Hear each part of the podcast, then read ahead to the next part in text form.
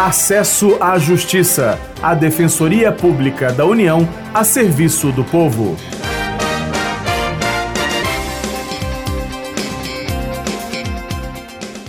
Olá, ouvinte, tudo bem? Quem fala é Maria Carolina Andrade e ao meu lado está o colega Leandro Vieira. O tema do programa de hoje é o tráfico de pessoas.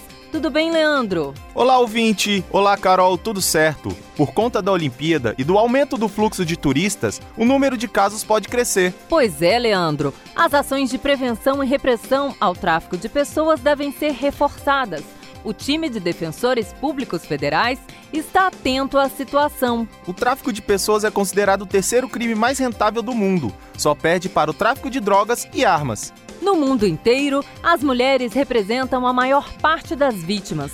Além disso, o tráfico de pessoas é o principal motivo do desaparecimento de cerca de 40 mil crianças por ano no Brasil. A diretora do Instituto de Migrações e Direitos Humanos, Rosita Milese, destaca como as redes agem para enganar as vítimas. Em geral, com promessas falsas. Iniciam prometendo que há emprego, que há como fazer o trajeto, não informam qual é o trajeto. Nós temos um caso de uma família também que chegou aos Estados Unidos e depois que estavam lá, é, eles, os meninos, são dois, duas crianças praticamente, é, começaram a nos contar pelo Face algumas peripécias que passaram no caminho.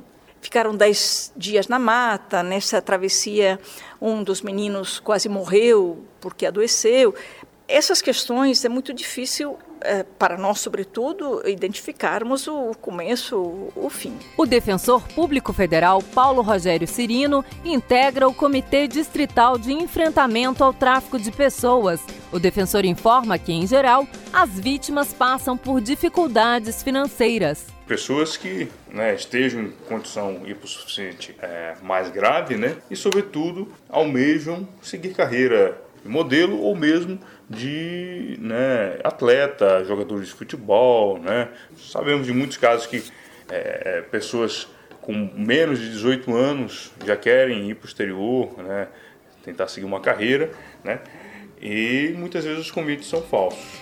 E em muitas situações, a família está envolvida, como destaca Paulo Rogério Cirino. Muitas vezes o tráfico de pessoas, infelizmente, ocorre é, envolvendo a família também. Então, um parente que esteja no exterior convida alguém que está aqui no Brasil para um serviço que se revela não ocorrer lá nesse é, local de destino. E aí as pessoas é, acabam sendo vítimas. Ocorre, por exemplo, no estado de Goiás, em algumas cidades isso foi bastante comum cidades aí que tinham alto, alto índice de, de tráfico de pessoas em decorrência de, de, das relações familiares. A diretora do Instituto de Migrações e Direitos Humanos, Rosita Milese, diz que nem sempre se identificam de imediato os sinais do tráfico de pessoas.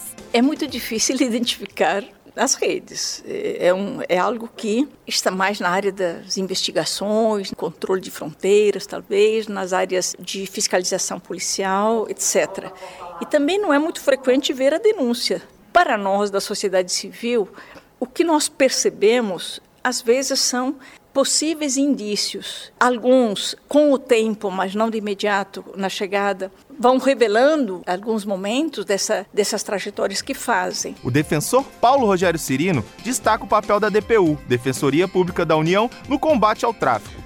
A DPU está à disposição para as tratativas que façam, façam necessárias para propor ações no exterior, ou seja, a busca da assistência jurídica no exterior, também para o, o retorno dessas pessoas né, e o devido encaminhamento aos órgãos de proteção, quer no campo da saúde, da educação, da assistência é, social, né, dos benefícios previdenciários, seguros de desemprego, está à disposição para tratar das denúncias. As denúncias podem ser feitas para os números 100 ou 180. O programa Acesso à Justiça fica por aqui. Até semana que vem com outras informações sobre os seus direitos. Até lá, curta a página da DPU no Facebook www.facebook.com barra Defensoria União e saiba mais.